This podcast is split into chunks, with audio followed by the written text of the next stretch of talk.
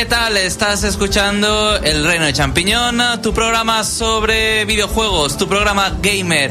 Estás escuchando Nova Onda 101.9 FM y novaonda.net.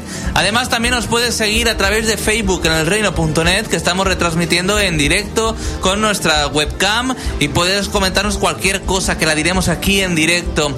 Y además, también puedes seguirnos en Twitter en elreino.net y también en la página web del reino.net. Así que hoy tenemos un, un programa cargadito de cosas gamer, de actualidad gamer, y por eso vamos a hablar hoy de Pokémon Ultra Sol y Ultra Nuestro compañero Pablo va a dar todos los detalles sobre el juego. Bienvenido, Pablo. Buenas tardes. Y también tenemos Flash Room Noticias, las otras noticias, las noticias que no se ven en las páginas web.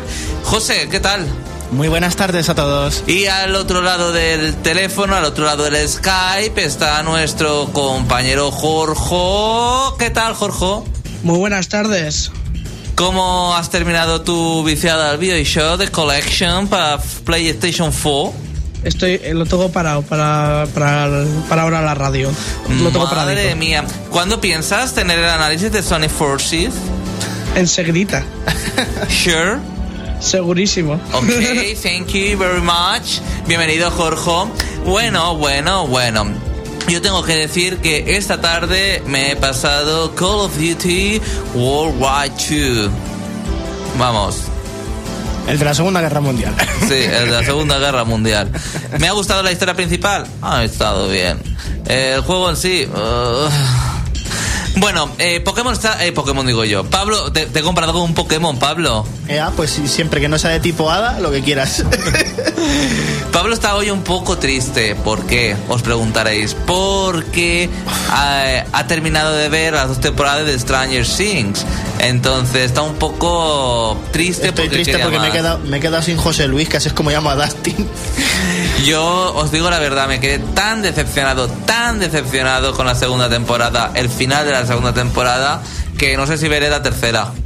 Si es que hay. Porque No, no, sí que hay, sí. Bien, Lo bien. han confirmado, incluso hasta cuarta. Ya estoy contento. Ahora, sigamos. Ya estás contento hasta el año que viene, a saber cuándo. Ya, pues mejor que los tronos, que son 4 o 5 y te tienen mil años. Jorge, ¿tú has visto Stranger Things? Sí, he visto la segunda temporada y también me ha decepcionado un poquito. Va. Muy bien. Bueno, es que Pablo se flipa solo con los recreativos que aparecen en la segunda temporada. Yo Ya es que he flipado. Yo es que he flipado los recreativos, he flipado todo lo ochenter que hay y he cogido un montón de referencias que vosotros sois unos criticones y por eso no lo habéis disfrutado. Bueno, después de comentar todo, todo, todo esto, lo que nos han pasado en nuestras vidas frikis, vamos a ver lo que ha pasado en la actualidad gamer.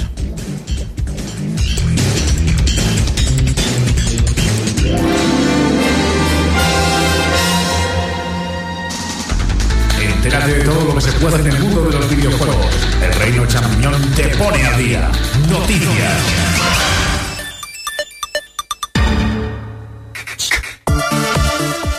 Bueno, pues llega la actualidad eh, gamer. Una semana, están siendo semanas moviditas, no por anuncios y tal, sino por las polémicas. Pero antes de hablar de todo lo que ha pasado en cuanto a los juegos eh, habituales, eh, el Reino Champiñón quiere dar el pésame porque Rafael Martínez, director genera- general de Nintendo Ibérica, ha fallecido y estaba en la compañía desde 1993. Según todo lo que he leído sobre él, hablaba muy bien de este empresario. Así que allá donde estés, un saludo del reino.net.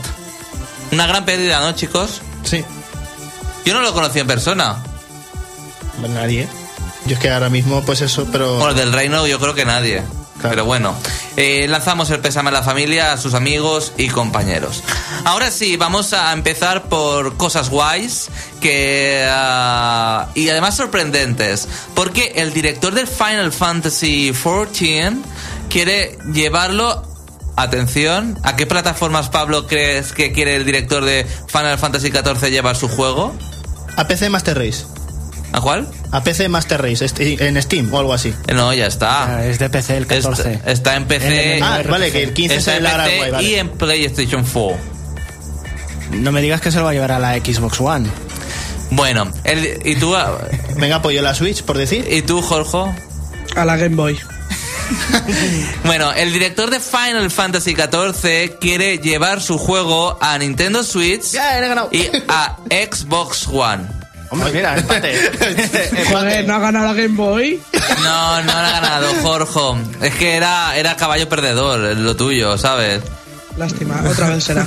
Bueno, a mí me ha sorprendido muchísimo la noticia, sobre todo eh, lo que pretende el director de Final Fantasy XIV es como crear una gran comunidad sin separar los servidores. Entonces, supongo que lo que quiere es que todas las consolas tengan el mismo servidor y todas las consolas puedan hacer en plan Minecraft. No sé yo si PlayStation lo permitiría porque con Xbox One, eh, con Xbox en ese sentido no se lleva muy bien. Pero lo que más me sorprende es el concepto de Switch. No sé si eh, eh, llevarse la consola, si tuviese una tarjeta SIM como se pretendió con PlayStation Vita, que al final fue una- un chasco lo de la SIM que te pagaste un poco más por se supone que podías jugar por internet y al final eran solo marcadores no sé si casaría mucho con la consola Switch Yo en estoy- un bar, te la llevas a un bar y empiezas a jugar ahí.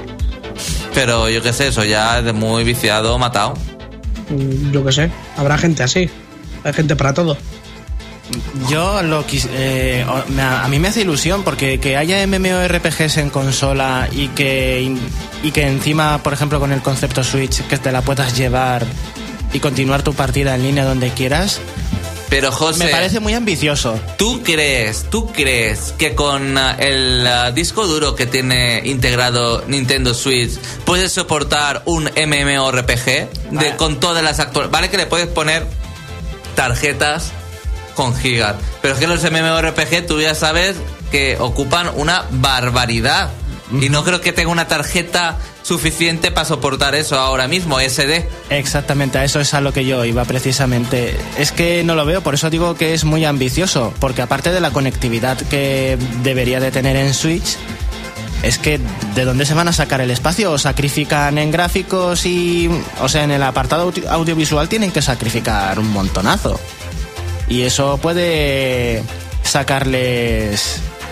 sacarles del mercado eh, y dejarlos fuera. Jorge, Pablo, a vosotros os da un poco igual, ¿no? Final Fantasy XIV en Switch, en One. La verdad que sí. Yo también. Si es que a mí me gusta como lo que, si Félix estuviera aquí presente, un Final Fantasy me gustan de los de que empieza y termina. Yo esto de lo de los rollos online los veo más para PC, la verdad. Esto de las consolas es que habría que verlo luego, cómo quedará luego. Hombre, el 15 tiene modo historia y ahora han metido el online, que, que está en el pase de temporada, que es una, una cosa que no comprendo muy bien. Pero por lo que me ha dicho Fran Friki, eh, está muy bien el- el online. Que es en plan como Monster Hunter, de, de hacer las cacerías, pero en plan acompañado de los amigos. Bueno, puede ser una solución, pero Final Fantasy XIV es un MMORPG puro y duro, es de raza y ah, no sé yo si ah, casaría en Switch en One, evidentemente sí, pero eso de una gran, gran comunidad sin separar los servidores, con la política de Sony mm, y la polémica que ha habido con Minecraft, no sé yo si llegaría a ser. Bueno, eh, Pablo, ¿cuál es el youtuber que más rabia te da? Todos. No, de, lo- de los gamers, Uy, de los gamers hay un montón, ¿eh? pero mojate. A ver, está el Willy Rex, por ejemplo. Está mi amigo el Rubius, ¿Es amigo tuyo? que va a ser amigo mío. es el sarcasmo, Xavi, no lo coges. Pero eso, me acuerdo de eso. Es que tampoco, como, como no me gusta, pues no veo tanto de eso. Jorge, Dime, ¿cuál es el youtuber que nunca verías? Gamer. Uno que, no voy a pronunciar aquí porque si no crearíamos mogollón de enemigos. Pero Sí, bueno, digamos que ha ¡Ay, tenido... cuál! ¡Ya me encanta! Jorge, no me digas eso. ¿Cuál? Eh, bueno, ya sabes. No, no, ya sé no. ¿Cuál? Uno, uno que no tiene ni un pelo de tonto, vamos a decirlo así. Ah, Sassel, ese. ¿Se llama así? Oh, Sassel.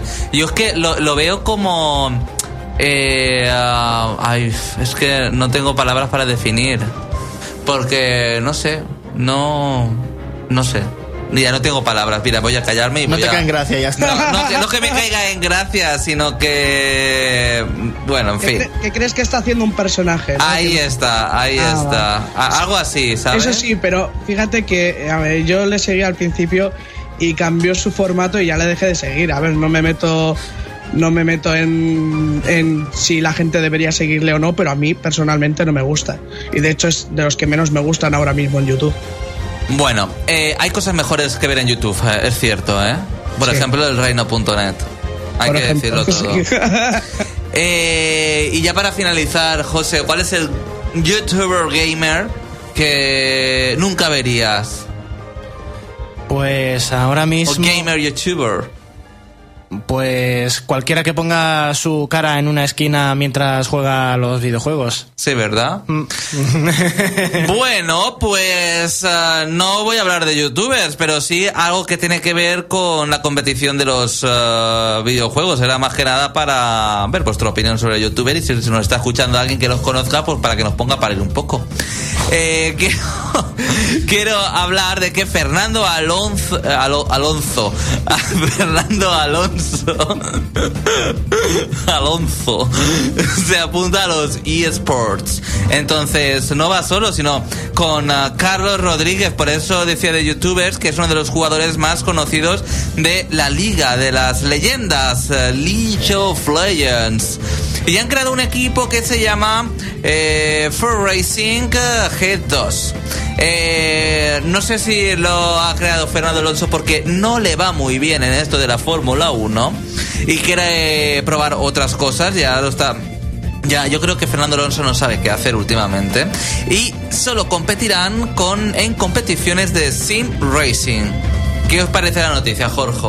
Yo me he quedado de piedra. ¿Jorge? Cuando quieras. Hello. Per- perdón, perdón, perdón, Ah, que es que lo tenía silenciado para no hacer ruido. Que digo que me es indiferente un poco. ¿Sí? Sí, la verdad es que sí. Que le vaya bien, que le vaya bonito, pero no me importa. Pablo. A ver, yo lo que pasa es que voy a decir lo que digo siempre, pero si os habéis dado cuenta, cada vez hay más coaching y más equipos de estos en lo de los eSports. De hecho, está creciendo de una manera de la que no nos estamos dando cuenta y se está convirtiendo en lo que pasó en su momento con los equipos de fútbol hace 20, 30 años, por ejemplo, que antes era fútbol y, era, y ahora es todo negocio.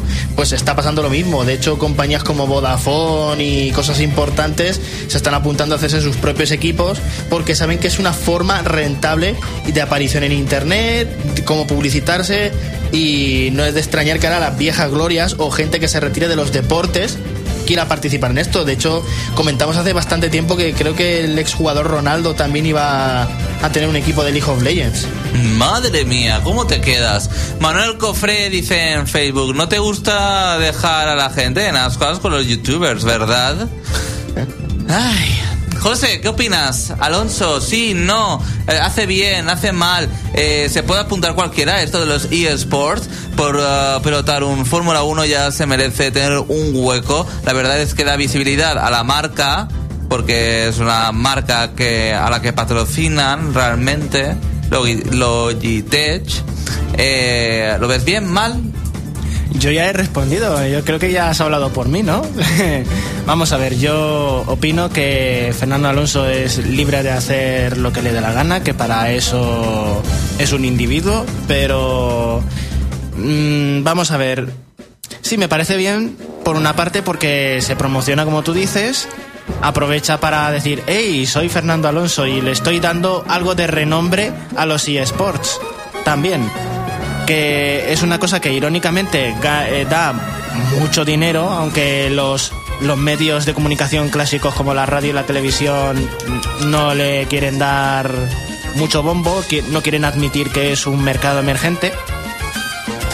Pero por otra parte me disgusta porque parece que hace falta una figura famosa de, de otra carrera, de, de otro proveniente de otro lugar, para empezar a darle postín y respeto a, a los eSports.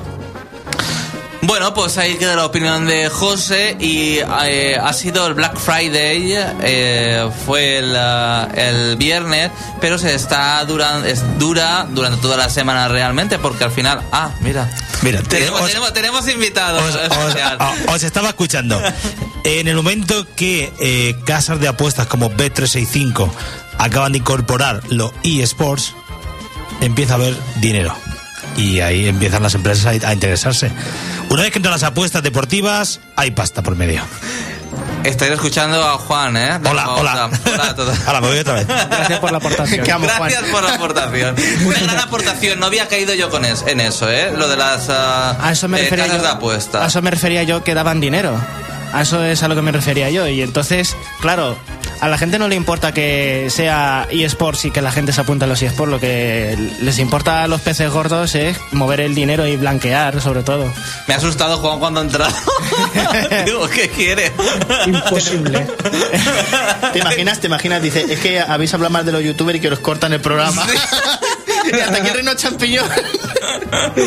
Bueno, eh, eh, ha sido Black Friday toda la semana, semana consumista, evidentemente, para hacer compras. Pablo, ¿te has comprado alguna cosilla o qué? No, me han regalado, que es más guay. Uh, ¿qué te han regalado? Pues me han regalado, como he estado con la tontería de lo de Stranger Things, como todo esto, y estaba, ay, Stranger Things, Stranger Things. Pues me han regalado, un amigo mío al que saludo, eh, me han regalado el Arcade Classics en Steam del Dig Dug. Ah, muy bien, muy Y bien. lo han hecho a posta y he dicho, qué genio. ¿Y qué amigo? Mi amigo Fernando, más majo que amigo nada. Fernando. Pues ah, queda saludado, Fernando. Un gran regalazo, Dick Dug. Jorge, ¿qué te has comprado en el Black Friday? Nada, he sobrevivido sin comprarme nada, ha sido un logro. I don't believe you. No he comprado nada. ¿No? Peor todavía, he comprado antes de que comience. Eh, y José, ¿qué te has comprado? No me he comprado nada, pero me he sentido súper tentado de comprarme el Bayonetta 1 por 10 euros en Steam. Mm, He estado a punto, pero he dicho no. No, porque.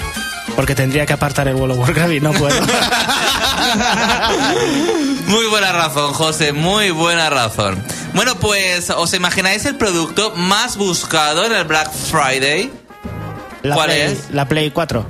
La Pablo Yo digo que la Switch. y ah, Jorge. Jo- La, la Switch, yo digo la Switch también. Pues efectivamente ha sido la Nintendo Switch, ha sido la más buscada y además que ha habido una rebaja para el pack de Mario de unos 50 euros que está bastante bien, 40 euros creo, 40 euros exactamente, que está bastante bien. Y los juegos también han bajado, 10 euros, algo así. En fin, buena oferta para la gente que lo estaba buscando, 40 euros que se ahorra. Bueno. Pero no solo Nintendo Switch ha sido la más buscada, sino también otra consola. ¿Play 4 o One, chicos? ¿O Nintendo 3DS? One X. Sí, Xbox One X. Yo digo que 3DS. Pues no, ha sido Xbox One X. Vaya. Ha sido la más buscada junto a Nintendo Switch en este Black Friday. Es que ha habido, ha habido muy buenas ofertas sobre Xbox eh, y, y la gente se ha animado mucho Pero a la comprarla. S, ¿eh? había muy buenas ofertas. Es que Sí, sí, yo decía de que me la compraría de nuevo. Por los juegos que daban. Sí, sí, adem- pues eso, daba en 4 y un precio muy bueno. Y Sí, a lo mejor el Assassin's Creed Origins eh, junto a otros juegos, o sea, está muy bien. Junto Sí, sí. a Wa- al Call Es of que- Duty, o sea, Es que además eran juegos de ahora, o sea, son juegos que acaban de salir hace nada. Pues eso, el Assassin's Creed Origins, eh, no me acuerdo cuál más, pero sí, muy, muy recientes de este año, además. Bueno, y ya finalizamos con una noticia que también la pudisteis ver en ah, nuestro canal de YouTube, elreino.net, en una de las Game News. La verdad es que las otras ah, creo que no aparecían en ninguna Game News, pero me parecían súper interesantes y curiosas. Eh, Player Unknowns Battlegrounds parece ser que va a ser exclusivo para Xbox One, según la carátula del juego. No era ca- la carátula del juego final, pero todo apunta a que Xbox se va a marcar un puntazo con este juego, aunque yo no encuentro mm, la gracia. Cuando lo terminen será porque todavía está en acceso anticipado. No sé si lo terminarán ya este año o el siguiente. Bueno, pero ahí queda la cosa, ¿no? Si es exclusivo para Xbox One, pues, uh, se lleva... se, van, se van a marcar un tanto muy bueno porque es un juego que está ahora en boca de todo el mundo y está jugando mucha gente. Por lo menos, por lo menos lo que es en PC. Ahora en consola no sé cómo funcionará esto, pero yo creo que mm, tiene bastante buena salida. Bueno chicos, uh, vamos a continuar. Uh, José, ¿qué canción nos tienes preparada para descansar nuestras aterciopeladas voces? Bueno, pues espero que os guste porque va con. tiene que ver con Pokémon Sol y Luna, Ultrasol y Ultraluna. Y es que os traigo un remix de la batalla contra Guzmán.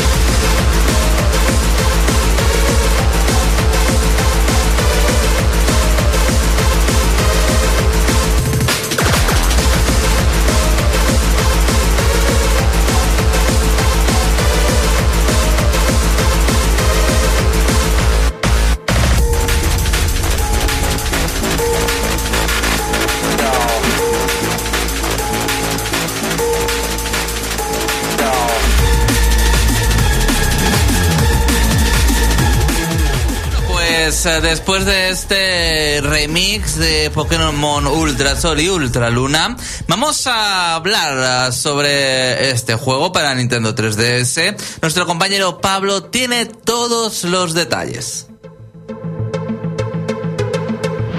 ¿Quieres saber cómo es un juego? El Reino Champiñón te lo exprime a fondo. Escucha nuestro punto de vista. Análisis.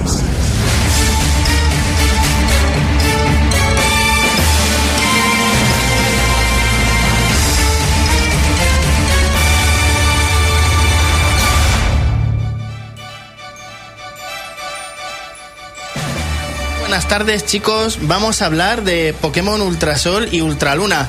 Un juego que, a ver, yo, en toda la gente que he escuchado y probablemente este programa me sirva ya para argumentar sobre este juego, me han preguntado, ¿este juego cambia mucho? ¿Es recomendable jugarlo? Eh, cuéntame sobre este juego. Esas son las respuestas que voy a intentar dar en el análisis que os voy a comentar ahora mismo. Lo primero, eh, Xavi, por ejemplo, ¿qué está más rico? ¿Un bocata de jamón o un bocata de jamón con queso? Bocata de jamón con queso. Pues digamos que Pokémon Sol es jamón y Pokémon Ultra Sol es jamón con queso. Mm. Lleva jamón, pero lleva queso. Vamos a hablar un poco de esta analogía para que lo sepáis un poquito. Voy a dejar una piedra angular para basarme en este análisis para dejarlo lo más concreto posible. Y es que la trama principal de Pokémon Ultra Sol y, y Ultra Luna tiene de base Pokémon Sol y Pokémon Luna. O sea, quien haya jugado a las versiones anteriores de Nintendo 3DS de Pokémon Sol y Luna sabe lo que se va a encontrar. De nuevo, nuestro protagonista recorrerá el famoso recorrido insular por el archipiélago de Alola. Lo único que el contenido de, de, esta aventura ha variado en ciertos aspectos. Hay diferentes eventos, nuevos personajes y eh, ciertos espacios y ciertos lugares en Alola por descubrir. ¿Pero es la misma historia? Canónicamente podríamos decir que sí, pero no.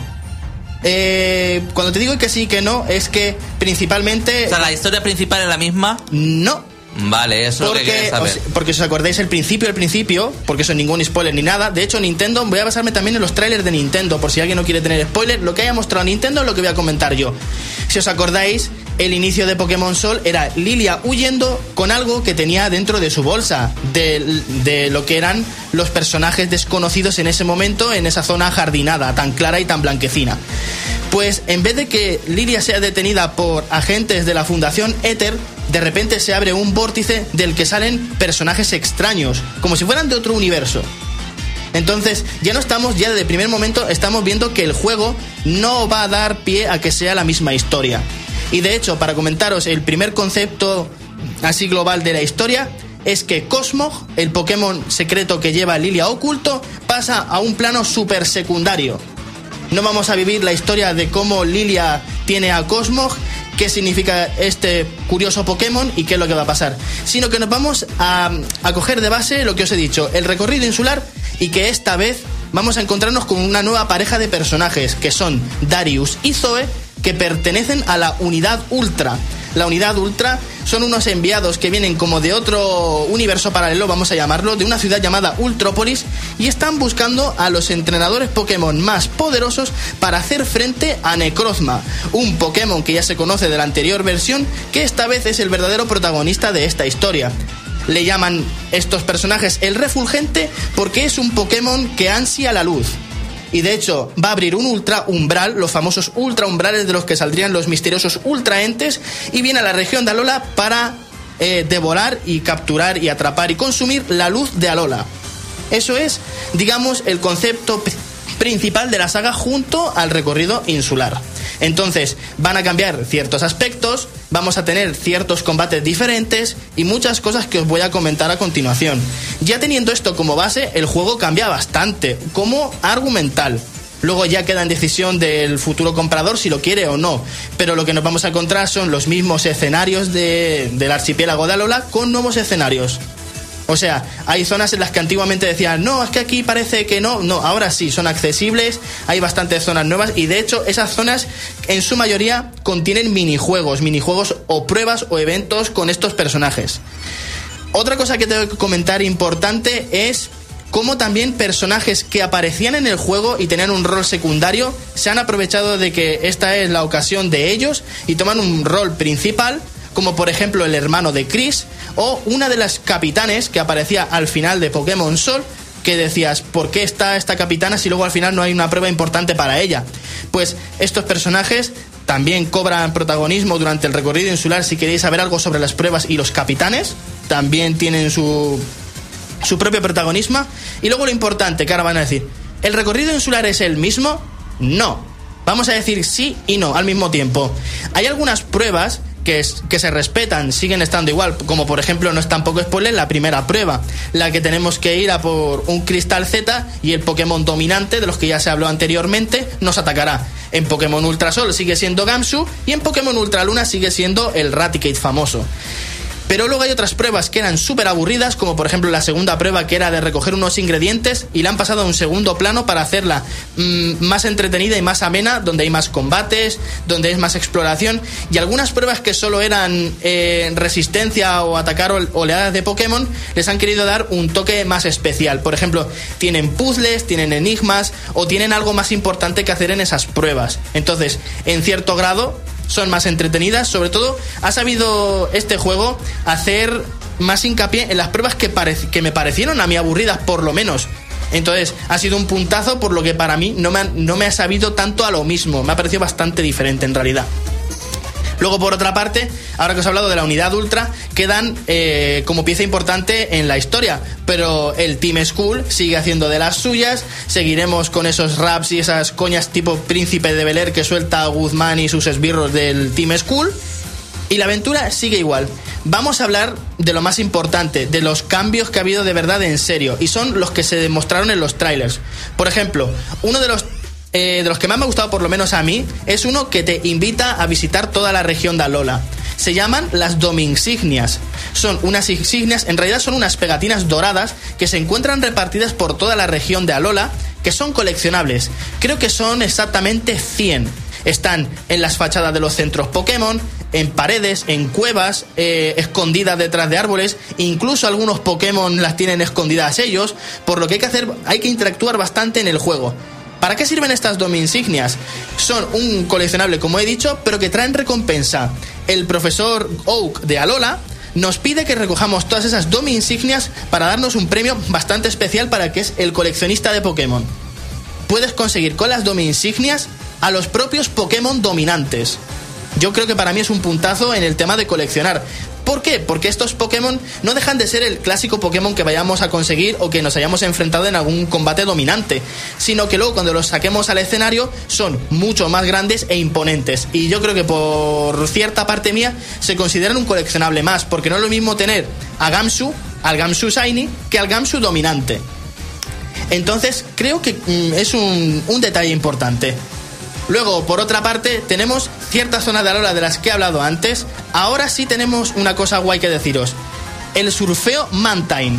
Es una de las cosas que creo que más me ha gustado.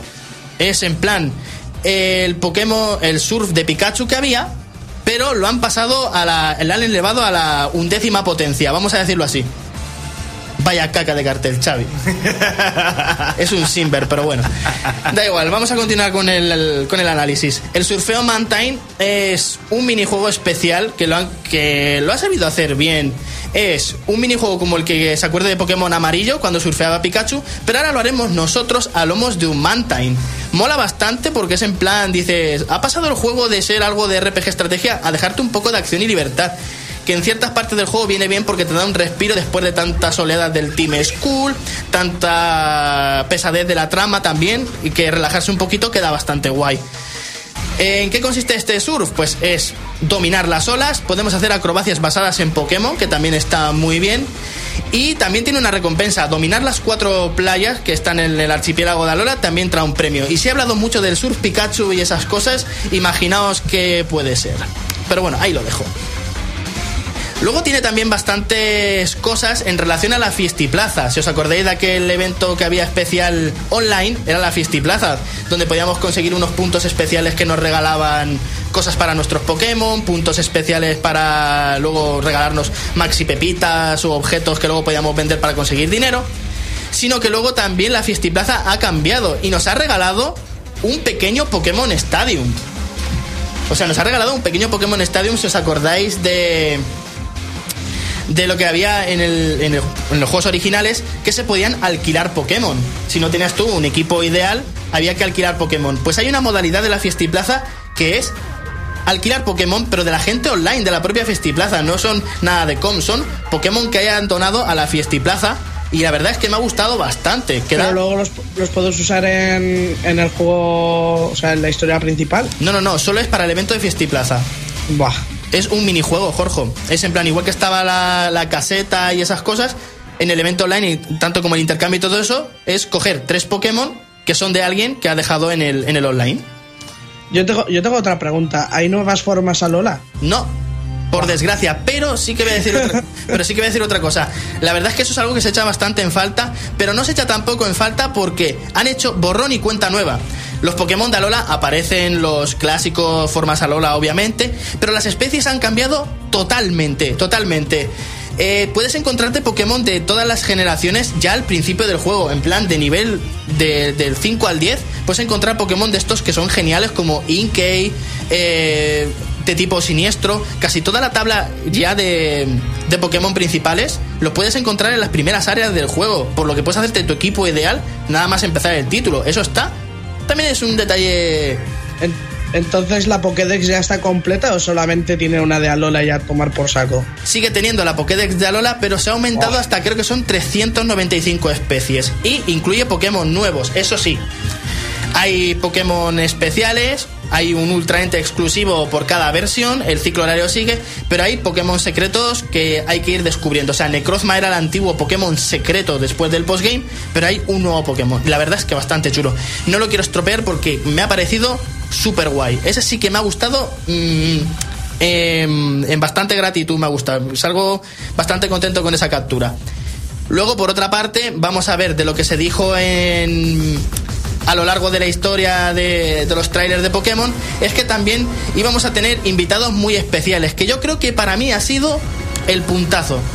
Yo creo que para mí ha sido lo que ha culminado el juego y que lo puede decir José Carlos, me ha dejado una mueca entre ayer y hoy de una satisfacción completa y ha sido el famoso episodio RR. Es un postgame como el que tuvo eh, el Pokémon Rubio Omega, que eh, os acordaréis que tuvo el episodio Delta, un episodio exclusivo en el que se trataba la historia de Rayquaza. Pues aquí se ha querido hacer algo parecido, pero se nota que este juego de Pokémon va a ser el último de Nintendo 3DS y han querido hacer un broche y un puntazo final. El episodio RR tiene que ver nada más y nada menos con el ataque del Team Rainbow Rocket. Un nuevo Team Rainbow, un nuevo Team Rocket que ha resurgido después de 20 años que pretende tomar a Lola. Pensarás, sí, estará capitaneado por el malvado Giovanni, aquel mafioso que nos, eh, que nos quiso hacer de las suyas en Pokémon rojo, azul y amarillo, y en Pokémon oro y plata también. No, esta vez se han juntado todas las mentes criminales y las mentes más macabras de Pokémon para hacer, como diría el doctor Maligno, una maligna organización. O sea, son geniales. Yo creo que además es postgame esa parte, es muy interesante, la recomiendo a todo el mundo, pero no voy a hablar mucho de ello. Pero sí tenéis que saber que todos los, los malos brillantes de Pokémon se encuentran allí. Y además se encuentran con Pokémon geniales, con batallas épicas y que te lo digo yo, amigo, que llevo 20 años jugando a esto y me ha costado un huevo. Es brutal. Es, Es, que es difícil, ¿no? es difícil, muy, muy difícil. No quiero decir nada más de esto porque es creo que el, el puntazo del juego, que es lo que ya jugar la historia con una nueva historia cambiada, que de hecho es espectacular, cómo lo han sabido manejar para hacerla totalmente diferente, que eso es otro puntazo del que no he hablado, cómo argumentalmente se ha vuelto en, en pequeños matices y detalles oscuro, se ha vuelto en ciertas partes maduro el juego. Eso también me ha gustado bastante, sobre todo como Necrozma, un Pokémon que lo han dejado anónimo en el otro juego, como ahora se ha convertido en verdadero protagonista y en un Pokémon legendario, en un Pokémon genial, en un Pokémon perfecto y tan de, de mente malvada como Mewtwo o como Deoxys. O sea, se ha vuelto un Pokémon genial. Pablo, ¿tú recomendarías este juego a la gente que haya jugado a Sol y Luna? Ahí te voy a responder y te voy a dar la defensa. Eh, si te has quedado satisfecho solo con Pokémon Sol y Luna, este juego solo te invita a jugar una nueva trama, nuevos minijuegos y a conseguir un buen porrón de coleccionables. Entonces, si te has llenado con Pokémon Sol, probablemente Ultraluna no lo quieras. Pero yo, por ejemplo, que me he llenado y he conseguido Pokémon Sol y Luna completos, con la Pokédex de Alola completa, el escáner insular y todos los eventos que había especiales conseguidos, me ha parecido, también tiene que ser porque soy muy fan de Pokémon, pero me ha parecido bastante buen juego. No me ha parecido este rollo repetitivo, aunque también esa pregunta se la deberían hacer a sí mismos aquellas personas que se hayan comprado Pokémon amarillo, Pokémon esmeralda, Pokémon blanco y negro 2, porque son eso, son, es la edición terciaria. Pero esta edición terciaria la verdad es que ha querido ser más diferente que las otras que son intentan ser diferentes de sus juegos parejos. Entonces, ¿lo jugarías? ¿O deberías jugarlo? Pues si quieres una aventura nueva y te da rabia borrarla de Pokémon Sol y Luna, o quieres ver cómo sería una nueva aventura terciaria, te invito. Si quieres ver nuevos Pokémon y conseguir nuevos ultraentes, o si eres competitivo, nuevas especies, también te invito. Y si quieres probar nuevos minijuegos, disfrutar de todas las ventajas que lleva luego Pokémon Ultra Sol y Ultra Luna, que te voy a comentar ya la última para dejar de una cosa súper chula, también te invitaría, porque si eres de esos que quiere coleccionar o de que quiere sus Pokémon favoritos, también te tengo que decir una cosa que tiene muy chula, y es el viaje entre ultraumbrales. Hay un momento del juego, que también se dijo en trailers, en el que podremos viajar a lomos de Solgaleo y, y Lunala, que hace dos cosas guays. Una, eh, viajaremos por distintos umbrales para conseguir Pokémon de todo tipo. Pokémon en plan chulos de nivel 60. Pokémon brillantes es la forma más fácil de conseguirlos si recorremos más años atrás en el tiempo, que de eso trata los ultraumbrales.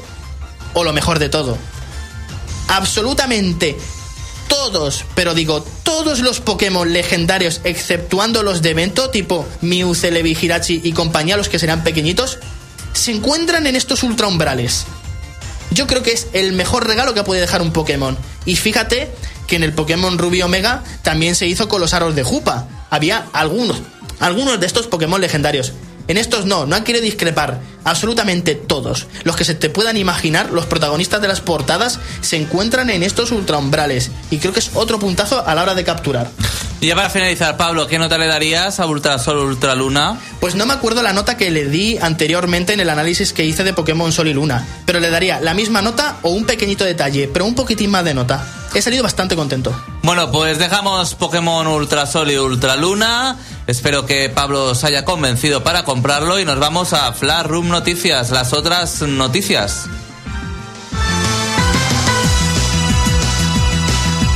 Flashroom Noticias. Que nada se nos pase por alto. Las otras noticias. Flashroom Noticias.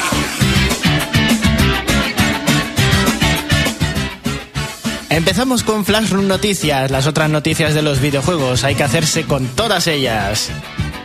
Atentos porque vamos a empezar con algo de audio porque la noticia viene relacionada con... ¿Qué? ¿Se escucha? sí, que se escucha. Ahora quieres romper las pruebas. Ahora quieres destruir las pruebas. Pues está grabado. Bueno.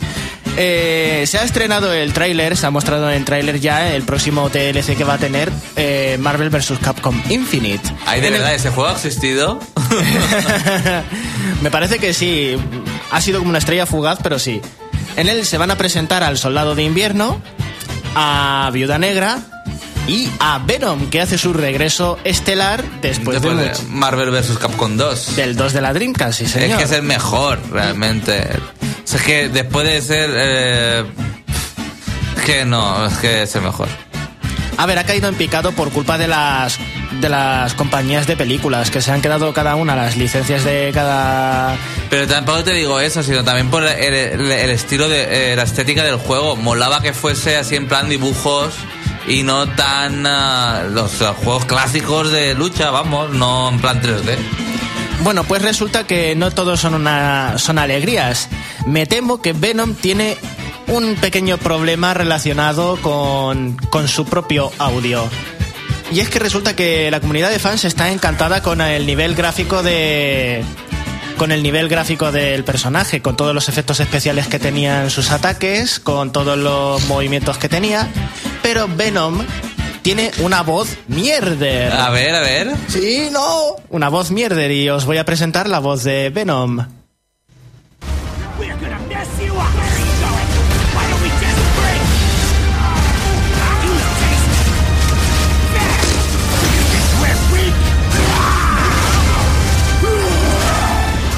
Es el que hace...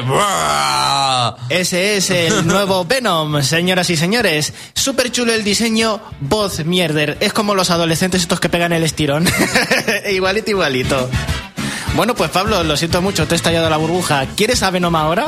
A ver, yo por, yo por jugar con Venom mataría, porque si me dices que va a ser igual que el de Marvel vs. Capcom 2, que era una pasada, sí jugaría. Lo que pasa es que yo, por ejemplo, Venom lo, lo siento más en plan de te voy a matar Spider-Man, no en plan de "Eh, voy a salir con Stacy al gran baile. No, o sea, esa voz no. Tío, es cargarte el personaje. De hecho, me parece tanto a la voz de Super Skrull. Pues la gente dice que no hace falta ni que el actor de doblaje sea otro distinto, no hace falta que lo redoblen, simplemente ya por parte de Capcom, que simplemente le metan un par de filtros a la voz para que suene distorsionada y de voz grave como le ocurría a la de la serie de televisión de los 90. Sí. Con eso ya se habría arreglado, pero parece que Capcom pues va despacio, como es Capcom, pues ya la conocemos. Vamos a pasar a otra que es mucho más chula. Y es que eh, están desarrollando una inteligencia artificial en la Universidad de Lyon, en colaboración con Ubisoft, una inteligencia artificial que se encarga de crear mapas, de crear mapeados de mundos. Simplemente dejas un plano blanco y dibujas unas líneas azules que representan los valles y unas líneas rojas que representarán las elevaciones. Bueno, pues esta inteligencia artificial te va a crear un mapa aleatorio de alturas, pero basándose en los valles y montañas que tú has determinado. Por lo que se crean varias muestras de relieve para tus mundos de los videojuegos. Están comenzando únicamente con las montañas, o sea, solamente lo que es el relieve, sin vegetación y sin ríos ni nada. Pero dicen que va a llegar un punto, a medida que investiguen esta inteligencia artificial, en la que se van a poder programar vegetación, eh, agua y hasta la vida natural. Que va a saber dónde colocar carnívoros, dónde va a colocar herbívoros. Es un proyecto bastante interesante que va a ayudar mucho en la creación de mundos. Una de las cosas que se toma mucho tiempo en demorar el lanzamiento de un videojuego. Y podría ahorrar pues recursos a las compañías Pero para crear una cosa, abiertos. José. Yo creo que los juegos de mundo abierto están un poco de capa caída. Entonces no sé si esta tecnología se llegará a buen puerto. O tengo yo la sensación, ¿eh? Yo estoy aburrido de los juegos de mundo abierto. También tienes que pensar que estamos hablando de que la escala no importa, también se pueden crear pequeños mundos, pequeños espacios también aleatorizados gracias a esta inteligencia artificial. Estamos hablando de que se puede ahorrar bastante tiempo. Bueno, pues ya después de esta noticia interesante vamos a pasar a otra noticia de puro cachondeo. Eh, Vosotros sabéis que la polémica que ha habido con Star Wars Battlefront 2, de que tenéis que tardar más de 4.000 horas para conseguir desbloquearlo todo eh, por jugar. Bueno, han reducido ya, han arreglado eso y se tarda bastante menos tiempo. Pero un tío dice, Buah, pues aunque tarde menos, yo me voy a improvisar algo para conseguir todos los desbloqueables sin mover un huevo. Y se ha inventado con unos tacos de madera y unos cablecitos una máquina que juega y mueve al personaje durante las partidas para que se agache, haga unos cuantos disparos, porque lo que importa es participar en la partida. Simplemente el muñeco se mueve, muere, re- revive y así poquito a poquito va consiguiendo créditos de la partida para ir comprando todos los desbloqueables. Esto es un lujazo, Pablo, porque esto yo creo que para lo, para hacer huevos en Pokémon, yo creo que sería súper útil una, una máquina como esta. La gente está muy aburrida. De, no, de hecho, de hecho ese es un auténtico Jedi y ha usado, está usando la fuerza para hacer eso.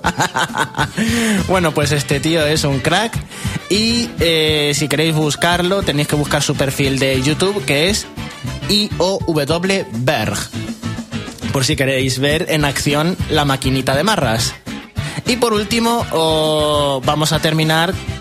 No, me queda tiempo, afortunadamente. Vale, resulta que eh, PlayerUnknown's Battlegrounds, que es el juego de moda ahora mismo, 2,5 millones de jugadores simultáneos en Steam para todo el mundo aquel que se queje de este videojuego. Ya tenéis el nuevo League of Legends de, la, de esta presente generación. Resulta que en China lo ven con malos ojos. Parece ser que en China no se podía publicar PlayerUnknown Battlegrounds sin hacer unas modificaciones para que se cubriesen los valores vitales del socialismo. Resulta que básicamente eh, no se podía publicar Player, PlayerUnknown's Battlegrounds eh, en China Principalmente porque sabéis que está aleatorizado la localización de las armas en el campo de batalla. El concepto es que todos los jugadores van en un avión, se tiran en paracaídas y eligen dónde aterrizar con el paracaídas. Yes. Bueno, pues como está aleatorizado, uno puede quedarse sin nada al principio de la partida y morir eh, tremendamente. Y otro eh, hacer como las tragaperras y le sale el premio gordo y tener blindajes, armas, eh, cócteles molotov, granadas y un coche por ahí al lado también. Bueno, pues han dicho que tiene que haber equidistante en las partidas chinas, equidistante una cosa. O sea, si el... Imaginaos un círculo, que es la isla, pues en como si fuera una cuadrícula. En cada cuadrícula tiene que haber una cosa por lo menos para que al aterrizar tengas un arma, un blindaje, lo que sea, para poder apañártelas como puedas. Porque si no, no cumples con el socialismo. Los principios del socialismo hay en China. Esto está informado por Reuters y SCMP. Es una fuente, si queréis investigarlo. Fiable, de Router. los juegos del hambre, ¿verdad? Sí, es como los juegos del hambre, básicamente. No, Eh, pero que digo que eso, que, no lo- que los chinos no han visto esa película porque... Perdona, Juegos del Hambre, por favor. Juegos del Hambre. Es una copia De Battle Royale. de Battle Royale. Pero totalmente. De hecho, Battle es- Royale es una copia de este juego. Es un círculo vicioso. claro, porque esto salió antes que Battle Royale, ¿verdad, Jorge? Pues claro, existe el, el viaje en el tiempo. Eso está demostrado de hace tiempo, pero... Como lo de tú con el contra Jorge. Con el, con el Contra y con el Dark Souls. Exactamente. ¿Cómo puedes decir que te gusta Contra si no lo vi jugaste en su momento, eh? Pues eso, viaja en el tiempo. Ahí está. Y ya para finalizar, José, que tengo unas cosas que decir. Bueno, pues con el tópico de los videojuegos de esta semana que se llama Los malos en el Super.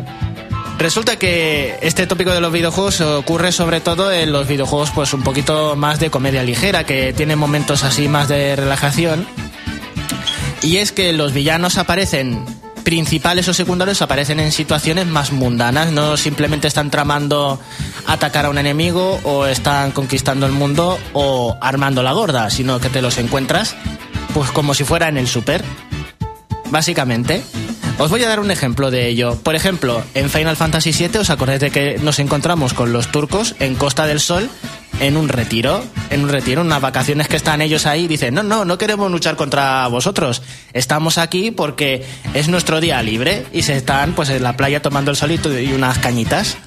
Bueno, pues este tópico de los videojuegos ocu- ocurre más de lo que os creéis. No sé si a alguno de vosotros os ocurre.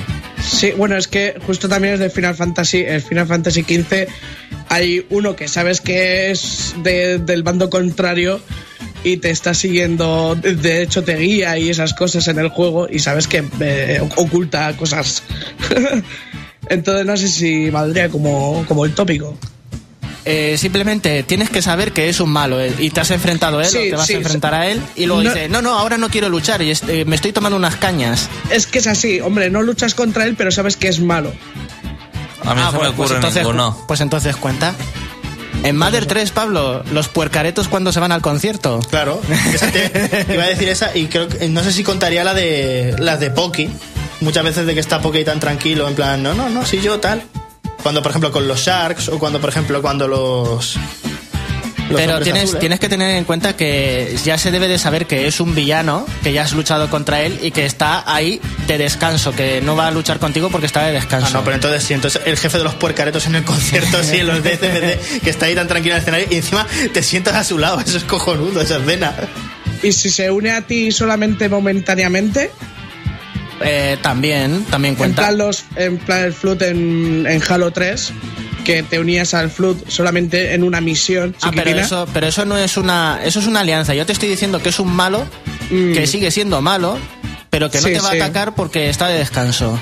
Eh, yo qué sé, en Smash Bros. con, con Ganon y Bowser. No, eso es Al otra. final, no, en es- Brawl, digo, ¿eh? Tampoco. A ver, danos, Ah. da- danos tu ejemplo, José.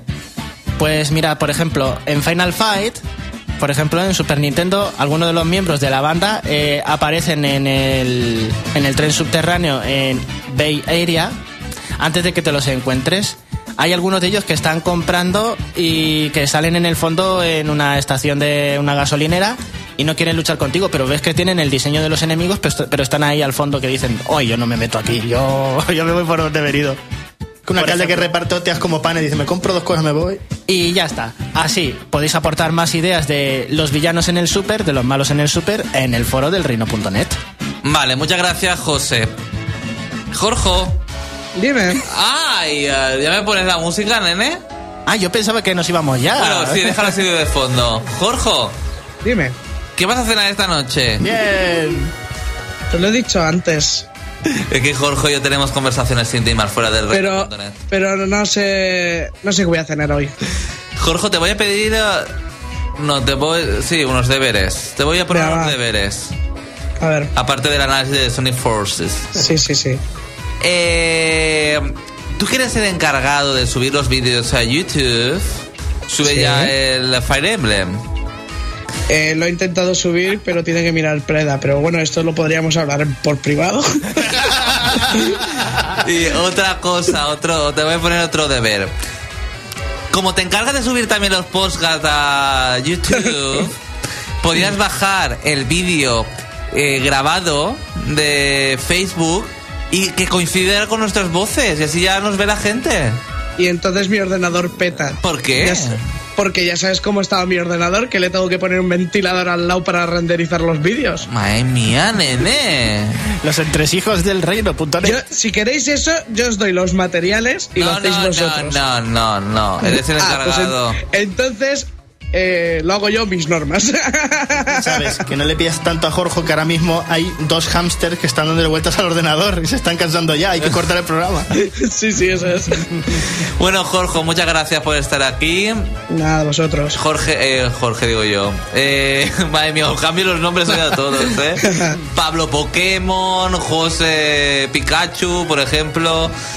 Bueno, muchas gracias. Nos vemos la semana que viene, aquí a las 7 en Nova Onda. Muchos besitos, de verdad. O sea, os llevo aquí en el pecho. El, en el corazón, ¿no? En el medio está el corazón, ¿no? Por ahí, en el pecho. en la cabeza, en la En la cabeza. cabeza. en la cabeza de arriba o la de abajo. ¡Ah! Adiós, champiñones.